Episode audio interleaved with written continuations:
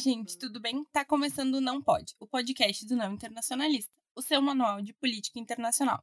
Eu sou a Gabi e a nossa convidada de hoje é a cientista política Tatiana Vargas Mar. Tati, tudo bem?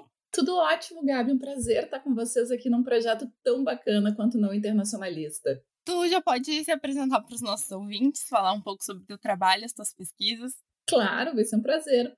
Uh, como a Gabi disse, eu sou a Tatiana e eu sou professora de História e Relações Internacionais na Universidade La Salle, que fica em Canoas, no Rio Grande do Sul. Eu sou historiadora e sou cientista política e há algum tempo eu tenho me ocupado nas minhas pesquisas, mas também nos meus projetos de extensão e de ensino com relações, uh, com relações internacionais, sem dúvida, mas com questões relacionadas aos nacionalismos, sobretudo nas idades, na idade moderna, mas com foco bem grande na idade contemporânea e no século XX. Uh, e eu acho que é um pouco sobre isso que a gente vai conversar hoje, né, Gabi? Sim, no episódio de hoje a gente vai falar sobre nacionalismos no século XXI. E para a gente começar, então, Tati, uma pergunta clássica que eu acho que tu já deve ter respondido muitas vezes, que é como é que a gente define nacionalismo? Claro, eu acho essa uma pergunta excelente, Gabi, porque de fato, apesar de eu já ter respondido muitas vezes o que é nacionalismo, afinal de contas, eu acho que ela é uma pergunta que não perde a sua atualidade, porque o conceito de nacionalismo ele acaba sendo utilizado de muitas formas em textos e, digamos assim, mídias diferentes. Nas ciências sociais, a gente geralmente vai dizer que esse tipo de conceito, que tem muitas definições diferentes entre si, é o que a gente geralmente chama de um conceito essencialmente contestado. Ou seja, são conceitos que a gente ouve falar, a gente consegue designar ou relacionar uma definição para esse conceito, mas as definições que as pessoas imaginam, elas variam muito entre si. Nacionalismo não é o único conceito essencialmente contestado das ciências humanas. A gente pode pensar que democracia é um outro desses conceitos. Contemporaneamente, a gente vê muitas discussões sobre populismo, e o populismo também parece ter uma polissemia, ou seja, uma gama muito grande de significados. Quando a gente fala de nacionalismo, a gente vai encontrar nacionalismo definido como um sentimento, como uma atitude, como uma crença, como um movimento. Tem um autor, se eu não me engano, do final do século XIX, que é o Walter Beghoff. O Hobsbawm, inclusive, em alguns dos seus textos sobre nacionalismo, cita o Beghoff para falar justamente dessa indefinição do conceito de nacionalismo, que ele vai dizer: o nacionalismo é eu sei do que você está falando quando você fala nacionalismo, mas quando você me pede para definir, eu fico um pouco sem palavras. Eh, eu acho que essa variedade de significados, ela vai, ela tá, pode ser explicada por duas questões. Uma é que o nacionalismo ele é muito importante para a constituição da nossa sociedade contemporânea e por isso também reflete e está presente de maneira muito forte tanto na nossa arena política quanto no nosso espaço acadêmico. E ele é um tema que é acessado e estudado por muitas disciplinas diferentes. A gente vai ver uma investigação sobre o nacionalismo muito forte na história, mas a gente também vê na política comparada, na antropologia, na sociologia, na psicologia política e social. Ou seja, são muitas pessoas, muitas investigadoras e pesquisadoras que estão vindo de panos de fundo disciplinares que são diferentes e que estão estudando ao mesmo tempo. Então, isso para mim, em parte, explica por que, que a gente tem uma certa dificuldade de definir o que, que é nacionalismo. Eu como alguém que está com dois pés bem firmes na história política e na ciência política, defino nacionalismo a partir do Hobsbawm, principalmente, e a partir também do Smith, que são dois autores que, para mim, definem muito bem esse conceito e que vão nos ajudar a pensar o que é esse fenômeno e como ele contribui para a constituição dos nossos movimentos políticos, do nosso próprio espaço político. Eh, eu penso o nacionalismo como uma ideologia que vai prescrever uma coincidência entre as unidades políticas e as unidades nacionais. Ou seja, a ideia é que cada nação deve ter o seu próprio Estado. Eu gosto dessa definição, em primeiro lugar, porque ela nos dá uma direção muito clara do que, que a gente está fazendo, falando, o que, que a gente está investigando. Na história contemporânea, nas relações internacionais, na ciência política, a gente um pouco que naturaliza a ideia do Estado nacional, do Estado-nação. E a gente não percebe que o desenvolvimento dessa realidade ele é bastante específico, ele é menos generalizado do que a gente geralmente assume, ou rapidamente assume, e a gente, ao falar de Estado Nacional, está unindo duas realidades que são sim relacionadas, mas são diferentes. Quando a gente fala de Estado, a gente está falando sobretudo de uma organização política, instituições, processos, burocracias. Quando nós falamos de nação, a gente está falando de uma dimensão social, de uma realidade social, ou seja, uma comunidade de pessoas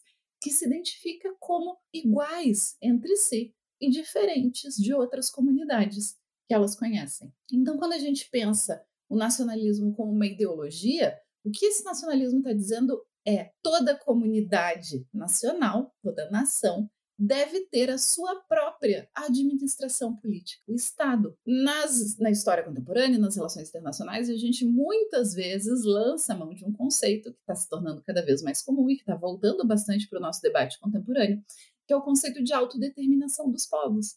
Só que a gente fala muitas vezes de autodeterminação dos povos sem lembrar que tem uma ideologia que justifica por que, que os povos merecem essa autodeterminação. Essa ideologia é o nacionalismo. Uma, um desdobramento, digamos assim, dessa ideologia, que a gente pode dizer que ela tem três objetivos, que são distintos e importantes, igualmente importantes. Todo nacionalismo vai dizer que a nação ela deve ser una, idêntica e autônoma. Ou seja, as pessoas que compõem a nação, elas compõem uma mesma comunidade, não são duas ou três comunidades. Então, existe uma unidade da nação. A segunda identidade é que as pessoas que compõem essa nação são compreendidas como sendo iguais entre si. O nacionalismo ele também vai ser muito importante ali na era das revoluções para nos ajudar a pensar dinâmicas democráticas.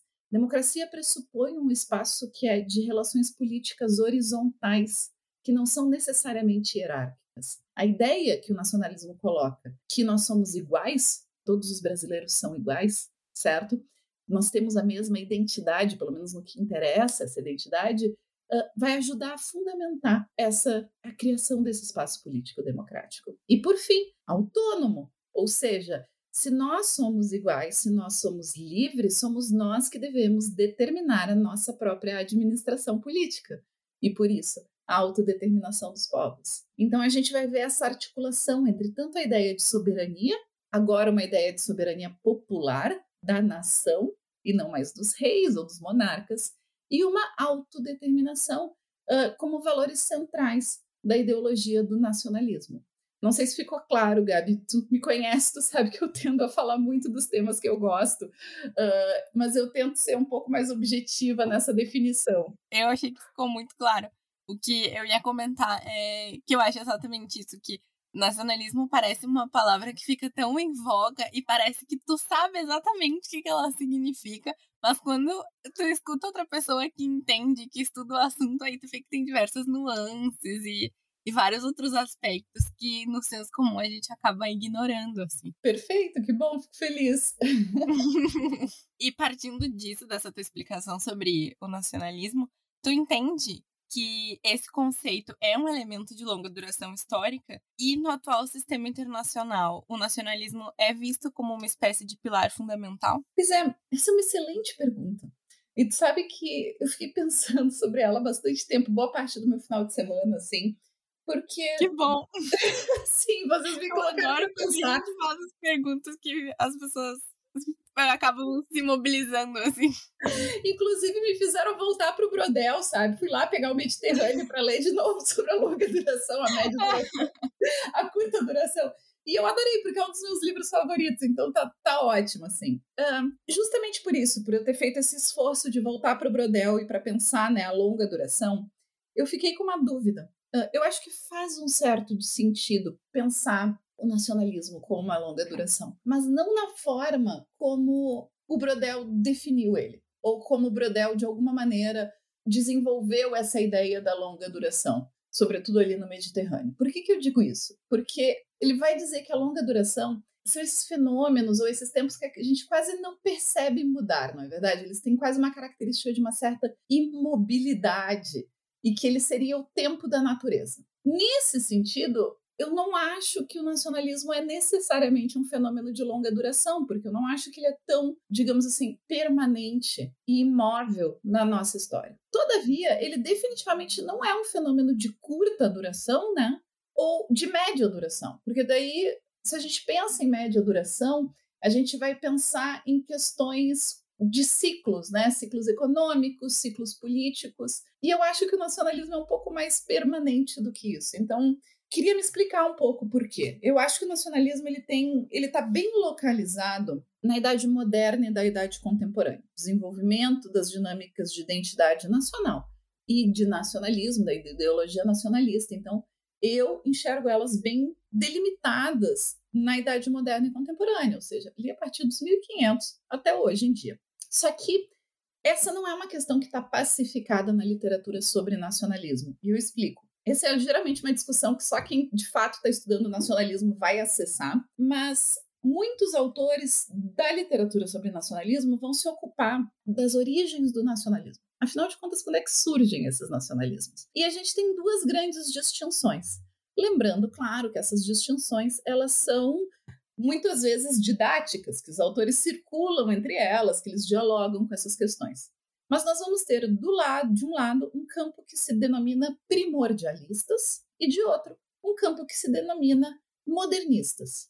Os primordialistas, eles vão dizer, o fenômeno que nós enxergamos e definimos como nacionalismo, principalmente a partir da Idade Moderna, ele é um fenômeno que não surge necessariamente na Idade Moderna. Sociedades humanas sempre tiveram dinâmicas de identificação e de desenvolvimento de solidariedade. É o que garante que essas sociedades tenham, digamos assim, uma permanência ao longo do tempo e que garante alguma forma de coesão e de mobilização social que nós sabemos é muito importante para fins políticos, para objetivos políticos. O que acontece a partir ali do século XVII, principalmente, é que esses laços, essas ligações, elas começam a adquirir um caráter que tem uma, digamos assim, uma aparência mais moderna e mais contemporânea para nós. Eles ganham em termos de escopo e de extensão.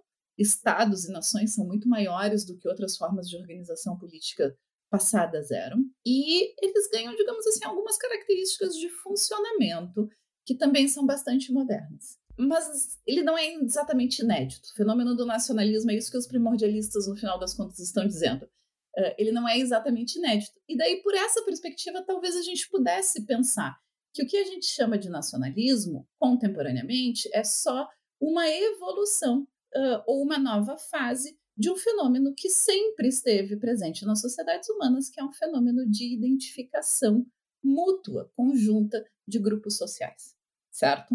Os modernistas, e os modernistas aí a gente vai identificar, por exemplo, uh, o próprio Hobsbawm, a gente vai identificar o Gellner, vários autores que estão trabalhando muito com, com a história política contemporânea já vão dizer, não, não tinha nada desse tipo. Esse tipo, essa forma de identificação e essa dinâmica social Uh, e a forma de articulação ideológica que o nacionalismo assume ela é inédita e ela é um produto tanto do desenvolvimento e do amadurecimento da forma do Estado como uma forma de organização política, mas também do sistema capitalista contemporâneo. Porque o nacionalismo, então, ele se torna muito útil para mobilizar pessoas para duas funções que são essenciais na política contemporânea, que é o trabalho e a guerra. E o nacionalismo faz isso com muita força.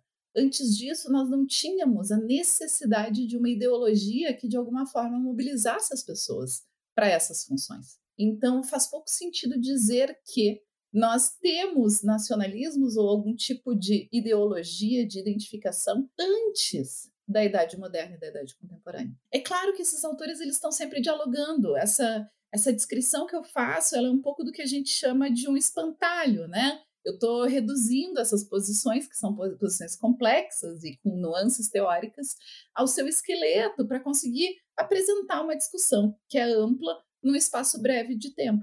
Esses autores eles estão discutindo entre si, eles estão encontrando pontos de concordância e de discordância, mas em grande medida a gente tem esses dois momentos assim na teoria. Para os primordialistas, então, a gente poderia dizer que sim, talvez o que a gente chama de nacionalismo seja um fenômeno de longa duração, ele está sempre entre nós, ele está talvez assumindo uma nova roupagem. Para os modernistas, não. Ele é um fenômeno, sobretudo, contemporâneo.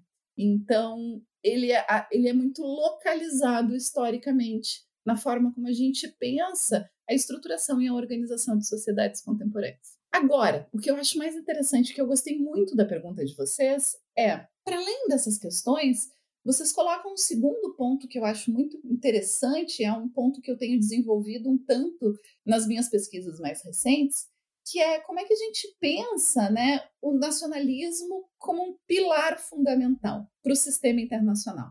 E eu acho que sim. Os alunos que fazem história moderna das relações internacionais comigo sabem que eu começo a discutir história das relações internacionais ali pelo século XIII e o século XIV, para a gente pensar um momento no qual não existia efetivamente um sistema internacional. Falar que não existia um sistema internacional não significa dizer que povos e organizações políticas diferentes em diferentes regiões do mundo não se relacionavam entre si. A gente sabe que sim, há muito tempo, inclusive. Agora, significa apontar que não existiam trocas e interações sustentadas e permanentes entre essas unidades políticas e essas unidades sociais. Então, alguns historiadores do, do período inicial assim da modernidade vão dizer que mesmo no início da modernidade, antes da expansão europeia, o que nós víamos no, no mundo, se a gente olhava para o mundo, era a existência de muitos mundos dentro do nosso globo terrestre. Nós tínhamos um mundo particular nas Américas, nós tínhamos um outro mundo particular na Ásia, outro mundo particular na Europa Ocidental, muitos mundos dentro do continente africano. O que acontece nesse sentido, a expansão europeia é fundamental, é que a partir da expansão europeia, a gente vai perceber uma interligação maior entre esses muitos mundos, ao ponto que nós vamos migrar de um mundo que é plural em termos de unidades políticas e sociais para um mundo que é cada vez mais interconectado e uniforme. O Chile, num dos livros que eu acho essenciais para quem quer entender esse processo, que é o Capital, Coerção e Estados Europeus, vai fazer uma história desse projeto, que é uma história de mil anos. Ele vai investigar do ano 990 até o ano 1990 a história política do mundo, tentando responder uma pergunta, que é como é que nós saímos de um mundo que é fragmentado politicamente para um mundo que é uniforme politicamente?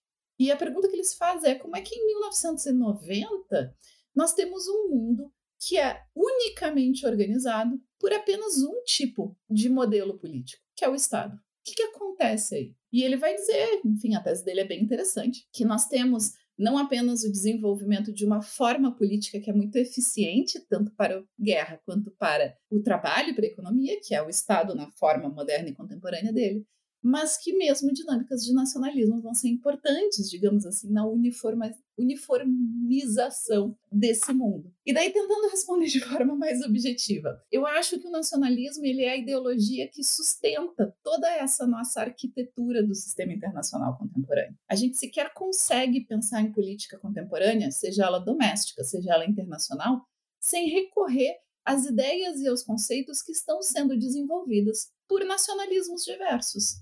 Eu já falei na pergunta anterior sobre como a gente pensar soberania popular e autodeterminação dos povos é essencial para a gente entender como esse mundo se configurou. Mas eu quero explorar um pouco mais isso com vocês agora. Pensem, por exemplo, numa imagem que é muito comum e que geralmente todo estudante de história ou de relações internacionais tem facilmente ao seu redor, que é o mapa mundi, na sua divisão política. O que, que o mapa mundi está nos dizendo? Na imagem dele. Ele está nos dizendo: olha só que bonito o nosso mundo. Ele é dividido em muitos territórios. Cada território tem uma cor diferente. Estados Unidos está de rosa, o Brasil está de verde, o México está de amarelo, a Rússia está de azul. Todos esses territórios, nessas cores que eles têm designadas, que a gente sabe que são aleatórios, eles têm fronteiras bem definidas. Onde o azul da Rússia começa, talvez o vermelho da Ucrânia termine certo? Não existe sobreposição. A ideia que eles estão nos dando,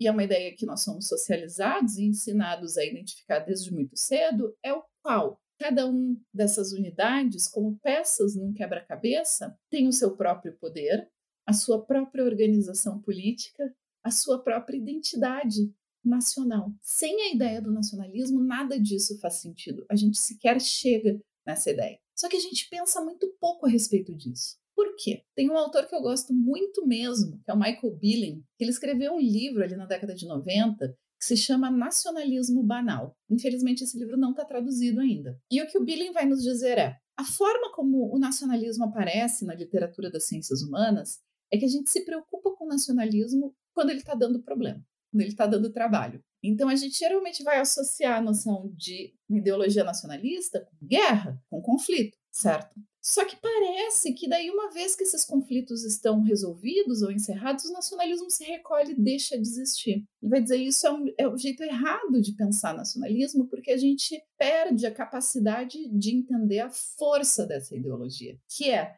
ela consegue nos mobilizar para o conflito de forma tão rápida e eficiente, justamente porque ela não deixa de atuar em momentos de paz ou de estabilidade. E ele vai chamar esse nacionalismo, que não é um nacionalismo que está atuando em períodos de conflito, de um nacionalismo banal. E ele vai nos dizer o seguinte: o nacionalismo banal ele continua organizando a nossa vida política. Ele atua quase como um mecanismo cognitivo que nos explica constantemente, nos relembra como é que o mundo funciona. Ele não é diferente do nacionalismo que a gente vê em períodos de conflito ou de guerra. Só que ele é um pouco mais sutil. Ou a gente talvez não preste tanta atenção nele, porque a gente está muito acostumado com esse nacionalismo. Ele vai dar um exemplo maravilhoso que eu acho. Ele diz assim: se a gente abrir um jornal em qualquer lugar do mundo, a gente geralmente vai encontrar a mesma estrutura de organização das notícias. No caso brasileiro, a gente vai ter uma seção que se chama Brasil e a outra seção que se chama Mundo. O que, que essa organização está nos dizendo, em alguma maneira? Que o Brasil é um lugar importante de destaque no mundo e que nós devemos prestar mais atenção para o Brasil. Eu não quero nem entrar nas discussões de que, bom, talvez a gente deva de fato prestar atenção no lugar onde a gente mora, porque a gente pode pensar, inclusive, em diferentes, digamos assim, níveis de atenção que nós prestamos a essa notícia. Basta se perguntar quantos de nós têm o hábito de ler notícias a respeito do nosso bairro, por exemplo, ou da nossa cidade, certo? O que interessa aqui é essa distinção que o Billing está tentando, digamos assim, sublinhar, que nós somos permanentemente lembrados por mecanismos como esses da organização dos jornais, de que existe uma unidade política que é mais importante do que todas as outras. E ela é o nosso Estado Nacional, nesse caso o Brasil. O mesmo mesma coisa vai acontecer em outros lugares. Nos Estados Unidos, se a gente abre um jornal, vai ter a mesma estrutura reproduzida. Outra questão que ele vai explorar, a ideia de Copa do Mundo ou de Olimpíadas. Por que, diabos, competições esportivas são organizadas a partir de unidades políticas como o Estado Nacional? Já pararam para pensar nisso? Como é, que, como é que a gente justifica isso? A gente justifica porque essa é uma outra forma, digamos assim, de reiterar a importância que essa unidade política e social, que é o Estado Nacional, ocupa nas nossas vidas. Então, em algum sentido, eu realmente tenho defendido essa tese, e não sou só eu que defendo ela, tem outros autores, como James Mayon, uh, que vai colocar que a gente precisa estudar mais o nacionalismo em muitas das suas expressões, porque a gente sequer consegue pensar política nacional e política internacional sem falar de nacionalismo. Muitas vezes a gente não fala porque a gente está tão acostumado que a gente sequer enxerga mais esse fenômeno acontecendo na nossa vida cotidiana. A gente enxerga ele quando ele volta a dar problema. Tem uma crise, então. Meu Deus, será que o Putin está escalando a retórica do nacionalismo russo na crise com a Ucrânia? Bom, ali a gente presta atenção porque a gente está preocupado. Mas e todas as outras instâncias que fizeram uma manutenção da relevância dessa ideologia para que no momento de uma crise ela pudesse ser, digamos assim, acionada com muita facilidade e com muita eficiência. Então, sim, eu acho que é, é um pilar fundamental e que a gente não consegue explicar e pensar história contemporânea e política contemporânea, seja ela política doméstica ou política internacional contemporânea, sem falar de nacionalismo. Eu também concordo com isso. Embora não, eu não pessoalmente uh, tenho algum, algumas questões com a ideia do nacionalismo, com essa coisa do Estado-nação. Mas isso eu também tenho, Gabi. Isso é uma coisa que eu sempre faço questão de dizer. O fato de que eu estudo nacionalismo não significa que eu seja uma nacionalista. Eu, às vezes, Sim, brinco, não, é... que é de dizer, é, é como um médico que estuda um câncer, né? Um médico olha para um câncer e às vezes vai dizer, meu Deus, que coisa interessante. Não quer dizer que esteja torcendo para o câncer. Sim, eu acho que é justamente isso. Eu acho que o nacionalismo articula algumas questões que são muito complicadas politicamente, mas que se a gente não estuda ele, a gente não consegue sequer entender a nossa imaginação política atual para conseguir projetar outros futuros, talvez futuros que não sejam nacionalistas. Sim, ah, inclusive a gente podia te chamar para falar sobre imaginação política um dia. Eu topo, você sabe que eu estou à disposição e esse é um tema que eu adoro. Eu quero, eu quero estudar mais sobre isso, sobre imaginação política. Mas, enfim, considerando alguns problemas contemporâneos que a gente vê, como as crises migratórias e a dificuldade de alguns países em assentarem refugiados, e também casos de xenofobia, ou quando alguns grupos não se identificam com uma nacionalidade específica, e, sobretudo, a falta de acesso a direitos básicos que imigrantes enfrentam, como votar em eleições, por exemplo, fora né, do sua, da sua terra natal, digamos assim, e considerando também reivindicações de um número cada vez maior de pessoas pela garantia dos seus direitos políticos e sociais, dá para afirmar que, que a ideologia nacionalista não caminha em consonância com o século XXI? Ou existe ainda uma espécie de potência política nesse conceito? Pois é, a gente estava falando de imaginação política, né? E quando eu li essa pergunta, eu fiquei, eu fiquei pensando justamente nisso. Que a pergunta pressupõe uma imaginação política específica e que, e que eu acho bem interessante, que é pensar que o século XXI ele seria um século que a gente está no futuro, né? Eu acho que muitas pessoas, eu ia falar da minha geração, mas eu acho que até a geração de vocês ainda tem um pouco essa perspectiva de que o século XXI é o futuro e que as coisas deveriam ser melhor no futuro, né? Que a gente deveria ter conseguido ultrapassar alguns desses problemas. Mas isso é, é, é, fazer, às vezes, análise política com base muito nos nossos desejos e expectativas e menos no que, que digamos assim, os fenômenos que vêm se desenvolvendo têm nos mostrado. O que, que eu acho? Vocês identificam muito bem uma série de tensões que estão em pleno desenvolvimento ao longo do século XXI, que estão profundamente relacionadas à persistência da ideologia nacionalista no nosso ambiente político. Mas eu não acho que o nacionalismo ele necessariamente está dissonante uh, com o século XXI, porque o século XXI é o que a gente vai fazer dele, né? O, o século XXI ele não está pré-determinado. Assim como em 1919, por mais que com o encerramento da Primeira Guerra Mundial, muitos líderes, muitos intelectuais gostariam de ter definido o século XX, a gente pode pensar nos 14 pontos do Wilson como uma tentativa de fazer isso, né, de, de dizer como é que vai ser a política do século XX. A gente vê que a, a história e a política elas são muito mais traiçoeiras do que a gente consegue antecipar e que elas nos apresentam permanentemente com uma série de surpresas e de novos elementos. Então eu acho que é isso, que a pergunta ela dá a entender que tipo, olha, parece que a gente já deveria ter superado esse tipo de dinâmica no século. E o que a realidade está nos mostrando é que a gente não superou. A gente continua profundamente, digamos assim, relacionados a ideias, a noções e a aspirações que foram desenvolvidas ali num período curto, mas potente, que vai de 1776 a 1792, com as três grandes revoluções, né? Com a Revolução Sim. Americana, com a Revolução Francesa, com a Revolução Haitiana. Eu sempre penso que a gente, a nossa política contemporânea ainda está tentando responder aos desafios que aqueles revolucionários nos colocaram, certo? De que é isso? Como é que a gente organiza um sistema político que é aberto, que é horizontal e que consegue superar dinâmicas de discriminação, e aqui a gente pode pensar na discriminação de classe, que é fundamental para a noção da Revolução Americana, mas também para a Revolução Francesa, diferenciações de gênero que estão presentes em todas elas, e diferenciações raciais, que é um ponto que, que, tu, que a minha aluna sabe disso, eu insisto muito, né, Gabi? Que é um ponto fundamental para a gente entender esse período, mas que ele é enfatizado pela Revolução Haitiana, que é uma revolução que a gente estuda muito pouco ainda, que a gente não, não coloca em pé de igualdade na importância que se coloque, que se garante para a americana e para a francesa. A gente está tentando resolver isso, né? Uh, algumas vezes, quando eu leciono história contemporânea, e eu vou fazer isso esse semestre de novo, então eu vou provocar os meus alunos novamente, que é pensar, inclusive, em 1917, a Revolução Russa, como uma tentativa de resposta a isso, né? Eu, eu sempre entendo e tendo a pensar a Revolução Russa como uma tentativa de resposta ao final do, do século XVIII, ali é o início do século XIX, só que é uma tentativa uhum. de resposta que ela é mais interessante, ao meu ver, claro, porque ela vai nos trazer e ela vai tentar consolidar um horizonte político que ele não é um horizonte nacional, necessariamente. Ele é um horizonte cosmopolita. E, e eu acho que é aí que gera, digamos assim, que descansa, talvez, um dos pontos que mais me motivam e que mais me interessam nessa discussão, que é uma discussão que passa pela história política, claro, que passa pela teoria política, mas que passa também por como a gente pensa política contemporaneamente, que é o nacionalismo é a ideologia que domina a nossa imaginação política. Não tem por onde.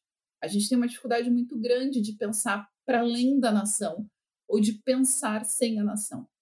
Mas ali, em 1848, quando a gente estava tendo a primavera dos povos na Europa e que a gente estava tendo, digamos assim, essa consolidação e esse esplendor das ideologias nacionalistas, a gente também tinha o Engels e o Marx publicando o Manifesto Comunista. E o Manifesto é um texto curto e maravilhoso, no qual eles já apontam o nacionalismo como um dos principais problemas para a nossa política contemporânea justamente porque ele vai estar tá aí e eles vão associar a ideia do nacionalismo com um tipo de alienação, não é verdade? É uma ideologia que, de novo, vai motivar para o trabalho, um trabalho para o Estado, principalmente. Daí, se a gente entende o que os marxistas estão falando, trabalhar para o Estado é trabalhar para a burguesia, para a classe dominante da época. Não é à toa que a gente vai brincar, certo? Qual é a frase final do Manifesto Comunista? A gente vai dizer proletários de todo mundo, univos, não são os proletários da Alemanha, da Inglaterra ou de qualquer outro lugar, são os proletários do mundo.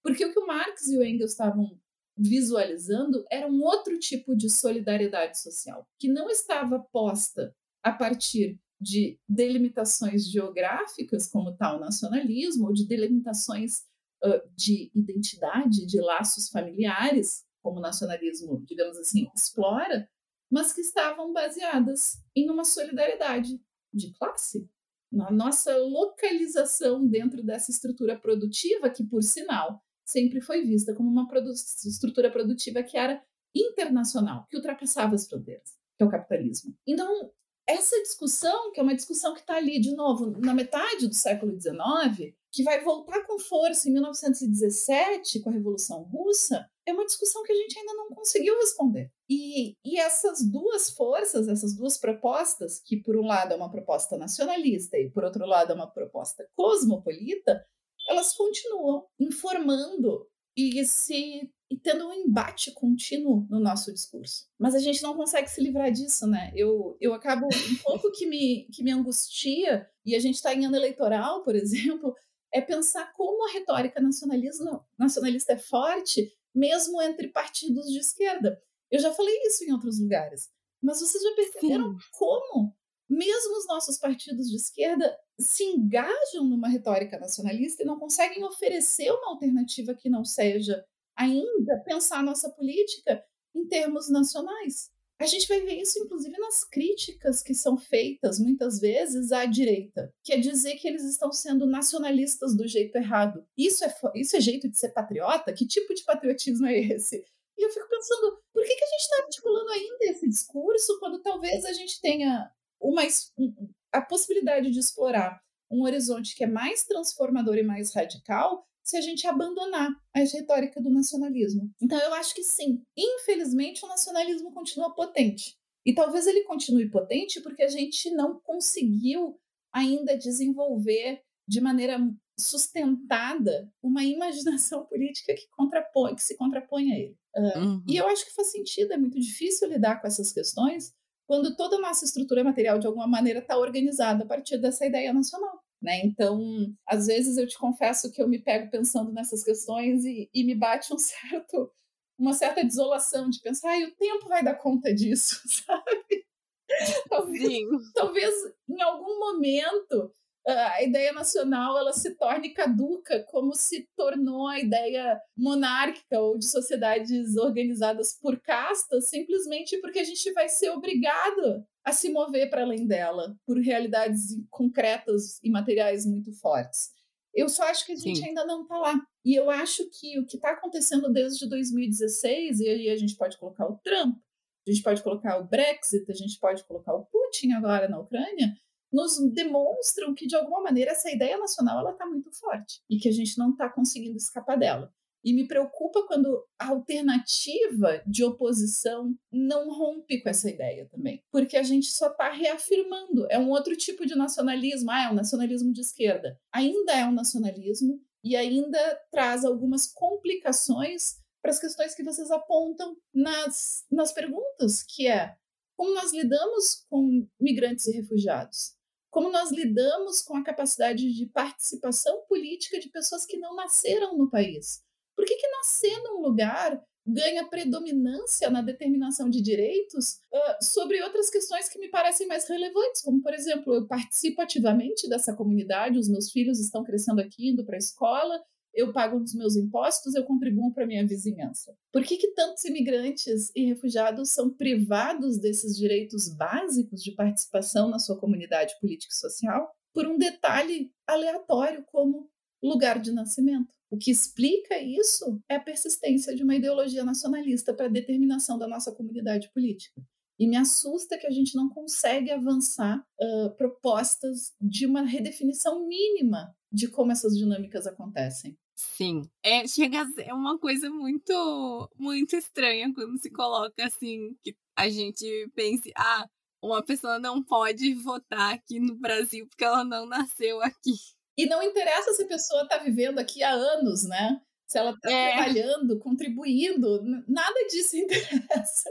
Ela simplesmente é excluída do, do exercício mais básico do que a gente entende como participação política, que é ajudar a decidir coletivamente quais são os rumos da nossa comunidade. Sim, exatamente.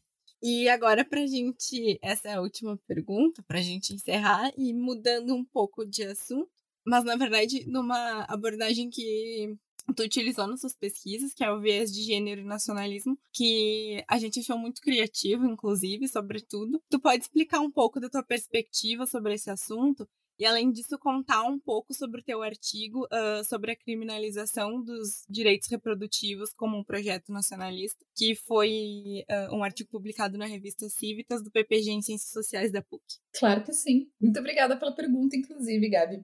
Pois é, eu adoro, eu gostei muito como tu caracterizou, que é pensar a abordagem feminista, a questão dos nacionalismos como sendo muito criativa. E eu acho que as feministas, elas são muito pontuais em fazer uma crítica muito poderosa a respeito dos nacionalismos justamente por isso, porque eu acho que elas conseguem pegar no nervo, assim, de, inclusive de problemas de como a literatura tradicional a respeito do nacionalismo ignora e reitera algumas dimensões nacionalistas. Para isso, vamos recuperar das, alguns pontos que eu já havia falado em respondendo a perguntas anteriores, que é a gente tem que entender que uma das forças políticas do nacionalismo vem dessa ideia de um horizonte muito bonito e interessante de compor uma comunidade política que ela não é hierarquizada. Os membros dessa comunidade não são diferentes entre si, eles são iguais. Né? Não é à toa que muitas vezes a retórica nacionalista ela apela por uma dimensão de chamar, de nos chamarmos de irmãos, não é verdade? Ah, nós somos irmãos. Todo mundo que está, que pertence a uma nação, a nação ela é uma irmandade. O que isso está nos dizendo? Que a gente está pressupondo uma igualdade, que não interessa se você é rico ou pobre, se você é branco ou se você não é branco. Isso depende em algumas nações, na verdade, mas a gente não vai entrar aqui. Não interessa aonde você nasceu dentro da nação, somos todos iguais. Existe todo nacionalismo, apesar das suas peculiaridades na manifestação do conteúdo da nação, vai apelar para essa noção de igualdade, de horizontalidade. Mas aí as, as teóricas feministas que estão pensando o nacionalismo vão dizer que interessante isso, porque isso só serve se a gente pensa a nação sem um viés de gênero. Ou seja, se a gente não consegue fazer um recorte e olhar para como essa retórica e essa ideologia nacionalista está pensando funções específicas para os membros da nação. E quando as feministas começam a estudar nacionalismo, então o que elas vão dizer é que essa é uma retórica horizontal e igualitária apenas para os homens da nação. E que as mulheres estão excluídas desse pacto, né? Se a gente quer pensar digamos assim, o nacionalismo como um tipo de pacto social. Mas que a retórica do nacionalismo ela é profundamente generificada. E, ele, e daí essas, essas autoras elas vão explorar algumas dimensões que eu acho geniais, que é de dizer, na forma como a gente como nacionalistas falam da nação, eles já entregam, digamos assim, a sua per perspectiva a respeito da participação das mulheres nessa comunidade. Em primeiro lugar, e vai ter a Tamar Mayer, é uma, é uma teórica que eu adoro, ela vai dizer a retórica nacionalista ela deixa muito claro que a nação pertence aos homens. E a nação, em grande medida, em muitos lugares, principalmente se a gente for pensar nas línguas latinas, então no português, no francês, no espanhol, a nação ela é sempre expressa no feminino.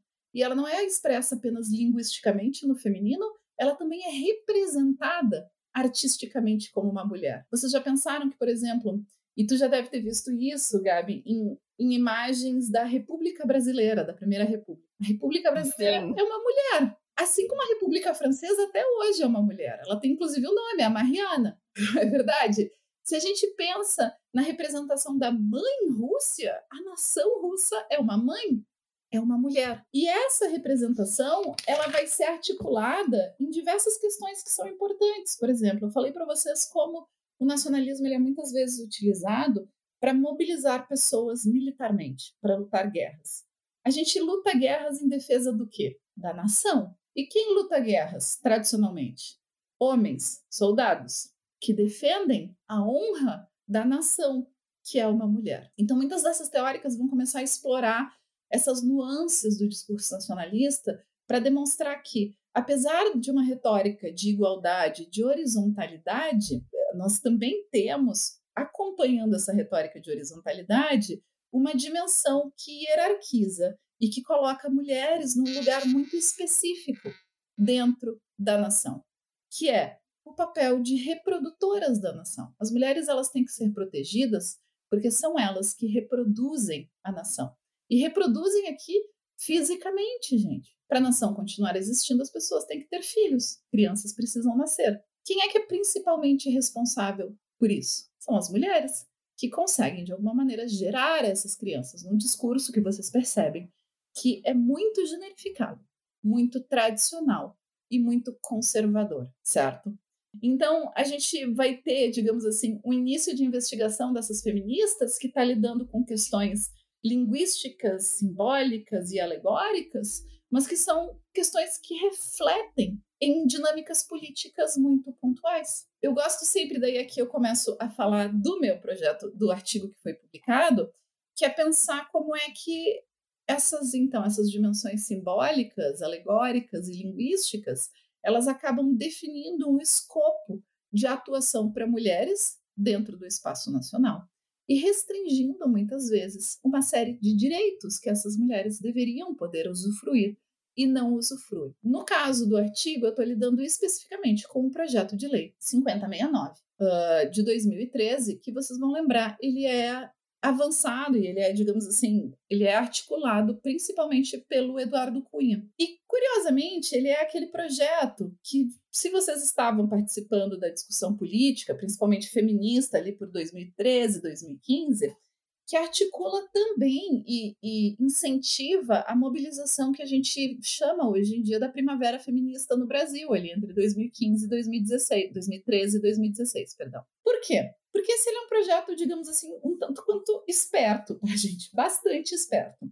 Porque ele é um projeto que não vai falar sobre direitos reprodutivos diretamente. Ele é um projeto que tenta rever os procedimentos de profilaxia no caso de violência sexual, ou seja, uma mulher que sofre algum tipo de violência sexual tinha uma série de direitos. Ainda tem, graças a Deus, porque esse projeto não passou ainda. Ele está parado né, na Câmara. Mas é, a mulher ela poderia ir no hospital e fazer dois tipos de atendimento de saúde que são bastante específicos. Um é para profilaxia para doenças, para infecções sexualmente transmissíveis, e a outra é a profilaxia para a gravidez, certo? O que esse projeto faz?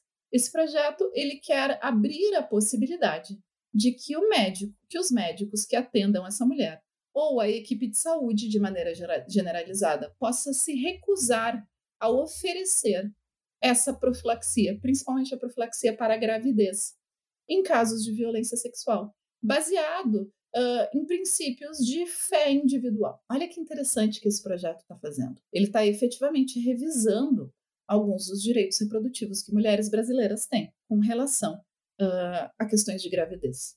Só que ele está revisando isso de uma maneira muito sutil, que é ele não está discutindo se é o direito da mulher ou não, ele está dizendo que médicos podem se recusar a garantir esse direito para mulheres que estão sendo atendidas em hospitais após casos de violência sexual. Até aí tudo bem, gente. Quer dizer, tudo bem não, tudo péssimo, mas eu só estou dando para vocês o panorama do que, que esse projeto de lei quer. O que é mais interessante é perceber, e é isso um pouco do que eu faço no projeto, como é que essa proposta está tá sendo avançada. Faço isso no artigo. Qual é a conjuntura que está avançando essa proposta e qual é a coligação específica na Câmara dos Deputados que está promovendo essa proposta. No Brasil, a gente tem uma tradição, ou pelo menos uma tendência, que quando a gente pensa na discussão sobre direitos reprodutivos, a gente geralmente vai associar essa discussão a uma retórica de cunho religioso, não é verdade? A gente vai perceber, sobretudo, parlamentares que têm uma associação forte com grupos religiosos, falando contra a possibilidade de direitos reprodutivos, como acesso à interrupção de gravidez para as mulheres brasileiras. E essas defesas, digamos assim, elas sempre são alicerçadas numa discussão sobre início da vida, né? Que, bom, uma gravidez já representa a vida de um ser humano e que por isso ela não pode ser interrompida, porque existem questões de dignidade humana que estão muito associadas a concepções religiosas de início e de fim de vida. O Eduardo Cunha, inclusive, era um dos líderes do que a gente chama da bancada evangélica no período. Então, seria muito normal que a gente esperasse que ele estivesse fazendo toda essa movimentação, baseando e justificando o seu projeto em fundamentos e argumentos religiosos. Quando a gente vai ler a justificativa do projeto, não é nada disso que ele faz, gente. O que ele faz é que ele diz que, na verdade, nós precisamos cuidar muito com retóricas feministas de origem estrangeira que são promovidas por grandes fundações internacionais, como a Fundação Ford, que enganam as feministas brasileiras, fazendo-as acreditar que isso é um direito que valoriza o papel da mulher na sociedade, quando ele faz o oposto. E que, na verdade,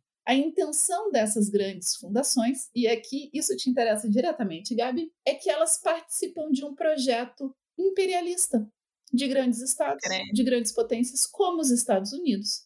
Mas é um projeto imperialista voltado à redução da potência populacional brasileira, porque os Estados Unidos reconhecem a força de um país como o Brasil e que o país como o Brasil ter uma população forte, ampla e saudável pode representar um desafio geopolítico para os Estados Unidos.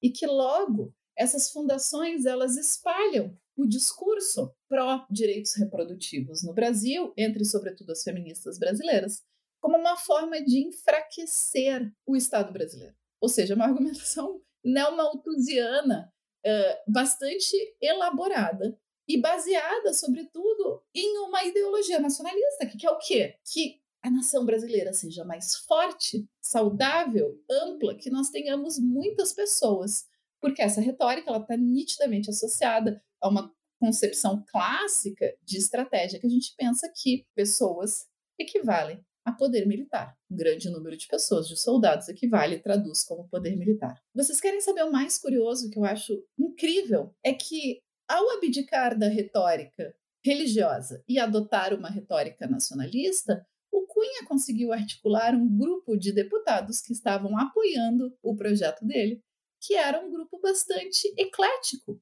em termos ideológicos, que vão desde a extrema-direita, passando pelo centro do Congresso brasileiro, chegando até partidos de esquerda como o PT, que estavam promovendo essa, esse projeto de lei. Por quê, gente? Porque a ideologia nacionalista é isso, ela é muito poderosa. Alguns autores vão dizer que o nacionalismo é um tipo de ideologia coringa. A gente tem uma tendência, por causa da nossa história contemporânea, sobretudo da Segunda Guerra Mundial, a pensar que o nacionalismo é uma ideologia de direito. Mas, pelo contrário, o nacionalismo ele pode muito bem se servir a argumentos que estão situados à esquerda no nosso espectro político. Nada impede de uma pessoa de esquerda ser bastante nacionalista. E me parece que tem, digamos assim, uma sacada um tanto quanto estratégica e inteligente por parte do Cunha de abandonar a retórica religiosa para avançar esse projeto e adotar uma retórica nacionalista, que é uma retórica transversal e que, de alguma maneira, garantiria uma maior adesão e uma discussão um pouco mais simples no nosso Congresso do que uma retórica de cunho religioso. Então, eu acho bastante interessante como a gente vê as consequências, então, de uma perspectiva nacionalista para a política e para assuntos nacionais, uh, definindo muito claramente questões de direitos reprodutivos de mulheres, que são mulheres brasileiras, nós fazemos parte da nação, inclusive. Mas por fazer parte da nação e por a nação ser construída com uma perspectiva que é bastante masculinizada, nós fazemos parte da nação em lugares específicos. Essas retóricas nacionalistas elas vão ter outras consequências. Quando a gente fala, por exemplo, de violência sexual como uma arma de guerra, a gente está vendo isso. Mais um exemplo de uma retórica nacionalista em ação. Por quê? Porque a ideia que a violência sexual possa ser utilizada como uma arma de guerra, ela vai ter uma discussão ampla na literatura para vários fins.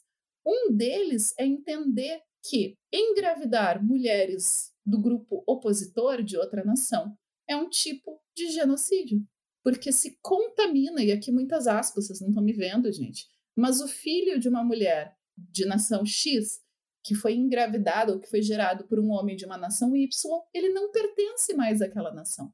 Ele está contaminado pelo inimigo. Isso é mais uma forma de tradução da retórica nacionalista para ações políticas muito específicos. Um outro exemplo que eu gosto muito, e daí para a gente pensar, Gabi, eu vou parar de falar depois disso, porque eu estou falando demais, como a retórica nacionalista ela pode ser, digamos assim, pervasiva, e eu já falei para vocês da Revolução de 1917, uma das coisas que eu acho mais interessantes na Revolução de 1917 é a atuação da Alexandra Kollontai, que é então apontada como uma ministra de assuntos relacionados a mulheres e a família. E a Alexandra Kollontai, ali em 17, 19, ela comanda e ela coordena o desenvolvimento de um novo código para a família e para as mulheres na União Soviética. E esse código, ele é absolutamente, digamos assim, liberal, aqui entendendo como no sentido de conservador, com relação aos direitos das mulheres. Ela institui a possibilidade de divórcio, ela desassocia as propriedades de mulheres dos seus respectivos maridos. Ela cria a ideia de escolas de socialização de criança, tirando, digamos assim, a responsabilidade apenas da mãe de educar e de criar os filhos. Uh, muitas outras coisas, inclusive direito ao aborto, gente. Vocês sabem o que, que acontece em 1934, quando Stalin assume a União Soviética? Uma das primeiras decisões dele é justamente reverter esse código e abolir o direito das mulheres russas de realizarem abortos e de controlarem a sua própria, digamos assim, saúde reprodutiva. Por quê? Porque nesses 15 anos que o código ficou em ação, o que se observou foi um declínio acentuado do nascimento de novas crianças na Rússia. Sim, as mulheres russas tinham mais de 10 filhos. E daí o que, que acontece com isso? É a mesma retórica, a ideia de que população é poder. Como assim uma potência como a Rússia, como a União Soviética, teria uma população que está em declínio? Isso é um, digamos assim, um risco geopolítico para, para a situação do país, do Estado, e que por isso ele deveria ser evitado. Então, eu acho interessante pensar como algumas decisões, elas de fato, se a gente, se a gente não tem uma perspectiva a respeito de gênero, a gente não entende muito bem como é que elas estão acontecendo ou por que, que elas estão acontecendo. Sim. E daí essa intersecção, uma leitura feminista a respeito de dinâmicas nacionalistas, eu acho que acaba, digamos assim, uh, esclarecendo muito do que acontece em política que às vezes a gente não presta atenção só porque a gente não está pensando a partir dessa perspectiva ou porque a gente está ignorando ela. O meu artigo é justamente uma, uma tentativa de ver como é que isso funciona no âmbito doméstico brasileiro contemporaneamente a partir do texto de justificativa da PL 5069. Foi uma, uma ótima análise. Eu fiquei impressionada com a argumentação do Eduardo Cunha. Jamais pensei que pudesse chegar tão longe. E é doido porque a gente não acha que aquele cara vai fazer esse tipo de argumentação, né? A gente não pensa que, tipo, que as pessoas vão efetivamente discutir direito ao aborto na no, no, no Congresso Federal a partir de uma perspectiva nacionalista. E eu acho que é isso que é interessante. Daí a gente perceber como é importante estar ligado para dinâmicas nacionalistas e para como é que a ideologia nacionalista está circulando no nosso espaço político. É verdade. Então, muito obrigada, Tati, pela tua participação, por ter aceitado o nosso convite. O episódio ficou incrível. E assim a gente chega ao fim do episódio de hoje. Gente, foi um prazer participar do Não Pode. Eu fico à disposição sempre que vocês precisarem. E eu espero que a partir de hoje o pessoal que escuta e participa do podcast saiba um pouquinho mais sobre uh, nacionalismo e se interesse para estudar o tema também. Então é isso, pessoal. Sigam as nossas redes sociais, arroba não internacionalista e arroba estocástica, que é o Twitter da professora Tatiana. E até o próximo episódio.